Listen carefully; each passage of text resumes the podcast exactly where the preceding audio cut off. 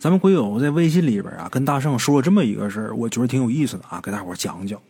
咱们鬼友说呀，有一次在休假的时候，他回老家去看望爷爷奶奶，回去的时候呢，给爷爷奶奶买了很多好吃的用的。老人嘛，能孝顺的就多孝顺一点趁着现在啊，爷爷奶奶呢还有时间，趁着现在呢，爷爷奶奶还吃得动，还用得了，哎。爷爷奶奶呢，对他也是百般关怀，这个咱不用细说。爷爷奶奶疼孙辈儿，这个特别能理解啊。回去之后问吃问喝的，晚上的时候呢，他就跟他爷爷奶奶呀在院子里边乘凉，乘凉聊天啊。今天晚上不打算走了，在这住一宿，明天呢再回县城啊。跟爷爷奶奶聊聊天，拉拉家常，聊着聊着呢，就聊到这屋顶的菜地了啊。我这么一说，大伙可能觉得奇怪啊，怎么屋顶还有菜地呢？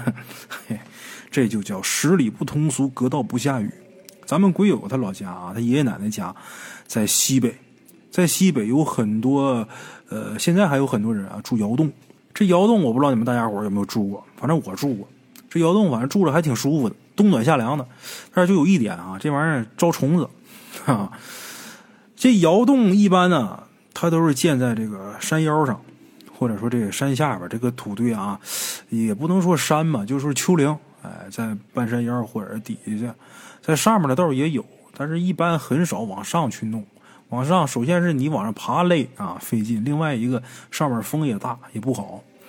在半山腰稍微落下点那么说这地方住人往上种菜，那可不，这个菜地就在屋顶吗？聊着聊着呀，就聊到这个屋顶的菜地。聊到这个菜地，他爷爷就说要去这个菜地去看看去，就问咱们鬼友说：“你跟我一起去不？你去看看有没有那个菜长好的、大一点的，然后摘下来，拿回来之后，明天你回县城你带回去。”啊，咱们鬼友说：“行啊。”就这么的，爷孙俩就打着手电筒去菜地。因为这个菜地啊，离院子不远，转眼就到了。鬼友他爷爷在那看有没有大的菜的时候啊，咱们鬼友在旁边啊打着手电，给照亮了。他也是挺长时间没回来了啊，拿着手电呢左照右照的，到处看看。不经意间啊，他就照着一个地方，这地方啊有个土坡，就看这个土坡上有一只蝎子。蝎子大家伙都知道吧，这东西有毒，挺大个的一蝎子。咱们鬼友心里就想啊。这么大的蝎子，万一要是爬院子里边蛰了人，那可不好啊！就这样，他拿块石头就把这蝎子给打死了。他爷爷看见之后啊，还说他呢，就说你为啥把他打死？这玩意儿你要抓住的话，回头卖钱也挺好啊。蝎子是药材，大伙知道吧？这玩意儿能入药啊，这玩意儿能卖钱。咱们鬼友也觉着挺可惜的，挺大个儿啊，那怎么办呢？已经打死了，打死就打死吧。说着话，跟爷爷两人就回去了。回去一看，这时间呢，十点四十分，也不早了。回去之后洗洗睡，一夜无话。次日天明，第二天一早，咱们鬼友带着菜，还有他呃爷爷奶奶给准备的东西啊，就回县城了。回去以后呢，白天也没发生什么事该干嘛干嘛。可是等到晚上的时候，他睡着睡着觉，就觉得这个后背呀，嘎吱一疼。好像被什么东西给咬了似的。打开灯这一瞧，就看见自己刚才睡觉的地方有一只蝎子。哎呦，刚才那一下疼是这蝎子给他蛰的。那一宿啊，疼痛难忍，被蝎子给蛰的感觉，我不知道大伙知不知道。我是没被蝎子蛰过啊，我被蜈蚣给咬过。这个我我记得小时候我玩的时候，一条大蜈蚣，蓝色的，能有多长呢？都一哈多长，一扎多长。按现在来说，得有个，哎呀，怎么着也得有这个苹果手机这么长，十五六公分，啊，十六七公分那么长。我被那玩意儿咬过，那是真疼，钻心的疼。它不是说你手上有个伤口的那种疼，它咬完之后会释放一种毒素，就这种毒素啊，蛰的人是真疼。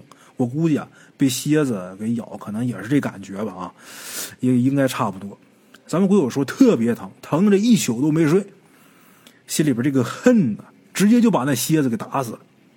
第二天，没这一宿没睡呀。第二天还得忍着疼上班，又上一天班。等到晚上睡觉的时候，又是一阵疼痛。刚睡着没多大会儿啊，又给疼醒了。打开灯一看，又一只蝎子。一气之下，又把这蝎子给打死了。这一宿又是疼的火烧火燎的，这个难受啊！头天蛰的还没好，第二天又被蛰了。这时候啊，他心里边就开始犯合计了。他们家住的是五楼，又是防盗门，这蝎子他是怎么进来的？窗户上有纱窗啊，有纱网，这蝎子应该进不来呀。就算进来了，为什么偏偏他就能爬我卧室来呢？也奇怪了，他怎么就能爬到我的床上，非得咬我呢？咱说什么事再一再二，不能再三再四。咱们鬼友有了前两次被咬的经验啊，第三天他干脆就不睡了。干嘛呢？我看看这蝎子它会不会在今天晚上再出现。还别说，真是不负众望啊！十点半，家里边又来一只蝎子，又出现在咱们鬼友睡觉那卧室。哎，这回咱们鬼友没打，拿镊子给抓起来了。抓起来之后啊，他才睡的觉。这天晚上就没被蛰。这下咱们鬼友可明白了，每天晚上都会有只蝎子出现，而且每天晚上就一只，而且还是晚上半夜十点半左右。一开始他以为啊，这个规律，呃，一开始他就是猜的这个规律，他没确定。但是一个月之后，他确定，确实是这么回事每天晚上都来，每天就一只，还差不多都十点半那点儿。一连一个月，每天晚上咱们鬼友都在这个卧室抓一只蝎子，但是啊，怎么都没想明白这蝎子是怎么来的，哪儿进来的。之前从来没有过，不知道怎么就突然来这么多蝎子，还这么有规律，每天到十点半来一只，想不明白。就这样，三个月以后，咱们国友抓蝎子挣三百多。后来呀，哈。他把这事儿就告诉了他的一个朋友。为什么要告诉这个朋友？因为这个朋友他爸呀是一位阴阳先生，他觉得这事儿太怪了啊，就跟他这朋友说，让他朋友问一下他爸。他一问他爸，他爸就说啊，应该跟他在这个村里边菜地里边打死的那只大蝎子有关，因为咱们鬼友打死那只蝎子的时间也正好是晚上十点半左右，估计是那只蝎子的子子孙孙。为了给那只蝎子报仇，才跑过来蛰他。但是具体啊怎么来的，咱们鬼友弄不明白。他那朋友他爸也弄不明白，为什么每次就来一只也弄不明白，还那么有规律啊，弄不明白。之后呢，咱们鬼友他这个朋友的爸爸给他出了个主意，给他想了个办法。这个阴阳先生，就他朋友的父亲，用黄纸啊。给折了一个纸的蝎子，然后用朱砂画上图案，弄得跟蝎子那样子很像。之后呢，拿个小钉子在这蝎子的身上穿过去。哎，之后呢，让咱们鬼友用胶水把这蝎子啊粘在自己家卧室的墙上。就这样，这个问题就解决了。以后他们家蝎子就没有出现过。他这招弄的，拿回家啊贴上之后，一连几天。卧室里边都没出现过蝎子。他那朋友的父亲呢，还告诉他，这个东西要一直贴四十九天，七七四十九天之后就不会再有蝎子来了。哼，这事儿还真就没有再发生，也没有被蝎子蛰。我看完这故事啊，我就说，我说你不应该找人处理这件事，我说你应该让他们继续来，这样你就发财了哈，每天躺家里边，钱自己就跑过来了。后来咱们鬼友说啊，没让他们继续来，说一天晚上就一只蝎子。他说那再怎么捉啊，能卖多少钱呢？万一说哪天又被他蛰一下，这犯不上。后来我一想啊，也是，你说抓仨月卖三百块钱，一个月够一百块钱，一天才够三块多钱啊，天天都得等到十点半 才能睡，这不行，这账不划算。好了啊。这是咱们鬼友给提供的第一个故事啊，再大伙儿说两个。这第二个故事啊，也是微信里的一位听众给提供的啊，他的微信名字叫顺风顺水，这名字起的真好啊，也借此机会借花献佛，祝愿咱们大圣鬼话的每一位听众，在今后不管生活啊、工作啊，都能够顺风顺水。哎，咱们鬼友说大圣啊，我给你提供一个我妈跟我说的一个事儿哈。这事儿啊，就是咱们鬼友他妈来到咱们鬼友家跟他说的。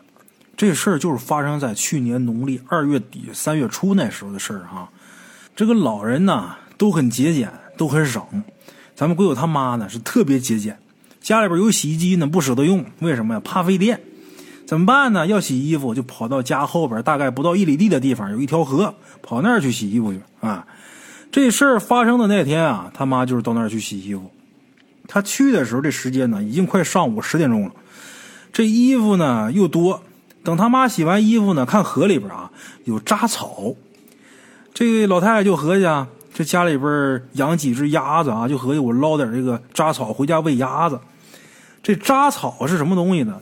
河南呢就管这个水上漂浮的那个四个叶子的草，呃，叫扎草。这东西啊，学名叫什么大圣我也不知道啊。反正这东西鸡鸭都特别喜欢吃。他妈就想捞这个草，就用这个棍子啊赶水面那些杂草，就往这边赶，赶到跟前好捞啊。因为那水它是流动的，所以说你扒拉过来之后，你不拿网，光拿棍扒拉啊，你不及时捞呢，就冲走了。就这么的，他妈一看这这这这这捞不着多少，也费劲，你就不捞了。拿着那些洗完的衣服，还有已经捞起来的杂草啊，就往河堤上走。这河堤上呢，修的是水泥路，还没到河堤上那水泥路的时候啊，他就听见有个女的说话，哎，说什么呢？这儿有，这儿有，说这儿有，连着喊了三声。鬼友他妈当时没多想啊，没想那么多，停下来回头看，这河两岸呢，都是有一些比较勤快的一些农民啊，呃，开荒种的一些油菜。这一眼看过去啊，看到边根本就没人。当时是中午，大中午的，鬼友他妈一看没人，就继续往这河堤上面走。没看见人，但是那个声音还在，还在说：“这儿有，这儿有。”鬼友他妈就生气了，就用河南话就骂了一句：“啊，骂的什么？咱们鬼友没说啊，我估计是打死你个龟孙儿，可能也就这个啊。”他妈不但骂了一句，还从那油菜地里啊捡了一块土坷了啊，然后又走到河边，用力的往发出声音那地方砸。哎扔完这块土坷了，匆匆回家。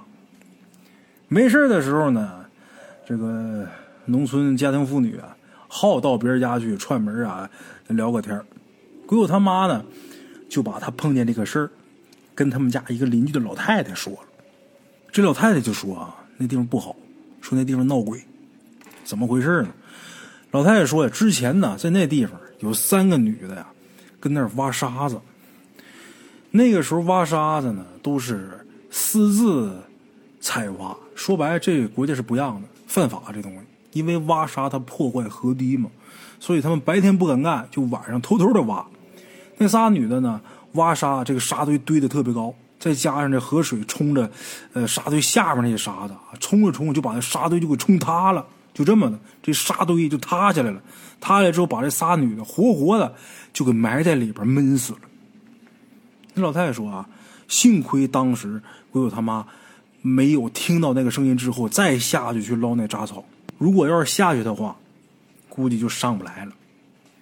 一旦沾到水，可能就活不成了。那老太太说呀，那是那那那仨死鬼啊，在那勾人呢，抓替身啊。咱鬼友说，河南流行一句话，就是“远怕水，近怕鬼”，这个倒是。呃，之前大圣我在故事里边提过啊，为什么说远怕水近怕鬼呢？远处的地方你不知道这个河道的深浅，这河水深浅，你不敢下去，所以你害怕，担心说一下去再没了把我淹了。近怕鬼是怎么的呢？附近的一些地方有一些传说啊，你外来的可能不知道这些传说啊，不害怕，但是当地的都知道。当地都知道这地方吊死过人，那地方砸死过，那地方车撞死过，死的时候什么什么样啊？那描述的绘声绘色的。你一想这个，你走到那儿你就害怕，这就叫远怕水，近怕鬼。附近什么地方发生过怪事当地人都知道。这老太太跟咱们鬼友他妈说完之后啊，他妈听着也挺后怕的。这是咱今天的第二个小故事啊。今天说这两个故事都不长，但是呢，贵在真实，挺有意思。再大伙说两个比较好玩的事儿啊。这些事儿在我看来，这就是几个笑话。有这么一位鬼友啊，他听他奶奶说的，就说他奶奶小的时候，隔壁村子有这么一户人家，这户人家呀，穷的都快饿死了。后来实在是没办法，把个儿媳妇给卖了，穷的快饿死了，把自己媳妇给卖了，卖给有钱人家，最起码媳妇能吃饱，饿不死啊。我们也能换点粮食，就这么的卖给财主了，换了两袋米，换两袋米，把媳妇卖完之后，剩这男的领两个孩子，俩孩子都是儿子。这爷仨呢，就靠这两袋米算是活下来了。回来之后慢慢挣钱，一点一点攒钱，一家人省吃俭用，舍不得吃，舍不得穿，干嘛呢？攒钱买地。结果地还真买了不少，攒了不少。是啊，你要说人呐，这倒霉吧，也就不过如此。怎么呢？这好日子刚开始，土改了，打土豪分田地，斗地主了，好嘛，好不容易卖媳妇儿。回来之后攒点钱买点地，结果都给分了。分完之后，这成分变了呀！哎，你不是贫农了，你不是佃户，你是地主了呀！给划成地主了。不但地给分了，俩儿子还因为这个身份成分的这个这个事儿啊，三十多岁了说不上媳妇儿。哎呦，把这俩儿子气的啊，经常没事就揍他爹。你说你把我妈卖了，弄俩钱吧？你说你非得买地。这地也让人分了，弄得咱哥俩也娶不上媳妇儿。这哥俩也是混蛋，时不时的揍他爹一顿。这听着挺有意思的啊！你说再倒霉也就不过如此吧。这哥们还说一个事儿，他说啊，听他奶奶说啊，四几年那会儿，估计是百团大战的期间，红枪会组织老百姓围攻皇协军的炮楼，这一群村民呐，竟然把鬼子那炮楼给攻下来了。鬼子那炮楼，大伙知道吧？那玩意儿就过去那个装备啊不好打，这一群村民拿着长矛、拿着锄子、拿着铁锹，居然把这炮楼给拿下了，怎么回事呢？这红枪会不是组织大家伙去打攻那攻打这个炮楼吗？你说就手里那家伙事啊，铲地那锄头、那挖土那铁锹，那玩意儿能跟机枪、能跟手雷对着干吗？那不行啊！怎么办呢？围吧，打是不可能打了，围吧，啊，围了好多天。这炮楼里边呢，不是正规的日本兵，是皇协军。说白了，二鬼子。皇协军都是中国人呢。这炮楼里这些皇协军呢，手里边都都拿着这些武器啊。但是一看这围他们的，不是前腿我三舅姥爷，就后腿我四舅妈，都这个，那还打啥呀？有一天趁着夜色，这群皇协军溜了，然后他们就这么的拿这个锄头、拿铁锹，就把炮楼给攻下来了，哈哈。这也挺有意思啊！还有件事挺有意思，什么呢？鬼友他太姥爷，就是他奶的父亲啊。他太姥爷有那么一回啊，被过路的日军给带走了。哎呦，这消息传到家里边啊，所有人都以为他太姥爷活不成了。结果夜半时分，一家人正在屋里边痛哭流涕的时候，他太姥爷回来了，带着饼干罐头回来了。怎么回事呢？这些小鬼子让他领道。他把这些小鬼子给带到地方之后啊，这小鬼子也没为难他，而且还给了他一些饼干和罐头，就这么他就回来了，把他给放回来了。放回来之后啊，他太姥爷就心想，这小鬼子也没什么可怕的嘛哈。那时候要是敢报名参军打鬼子，那都是特别光荣的事啊。他太姥爷啊，过了一段时间之后，毅然决然的报名参军，我要打鬼子。这一报名参军可了不得！哎呦，这这这左右这几个村都惊动了。哎呀，大英雄啊！他太老爷啊骑着高头大马，带着大红花。哎呦，村里人呐，一直给欢送到县里边。结果啊，县里的同志一看，鬼友他太老爷年纪太大，那时候四十多岁了。那个时候四十多岁，看着挺老了啊，岁数挺大了。然后给他管了一顿饭，给劝退了。这有点尴尬啊。说一说笑一笑，不说不笑不热闹啊！得了，今天呢就说到这儿，咱们下期见。